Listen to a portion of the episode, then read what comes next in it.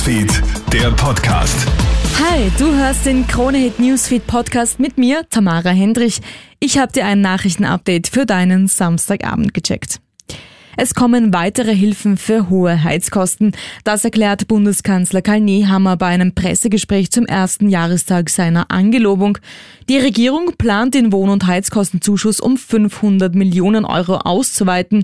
Besonders profitieren sollen davon Personen mit niedrigem Einkommen, Familien sowie die Mittelschicht. Konkret soll das Haushalten zwischen 200 und 400 Euro bringen. Ein entsprechendes Modell will man noch vor Weihnachten vorlegen.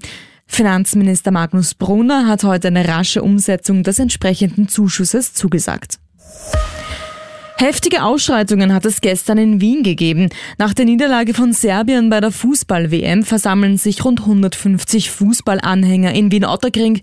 Sie blockieren die Fahrbahn und zünden Pyrotechnik.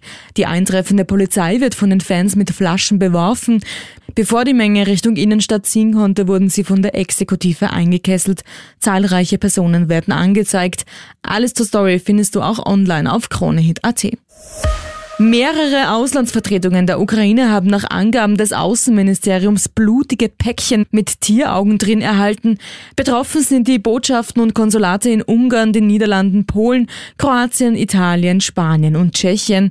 Schon in den vergangenen Tagen wurden sechs Briefbomben an spanische Einrichtungen verschickt, die mit der Ukraine in Zusammenhang stehen.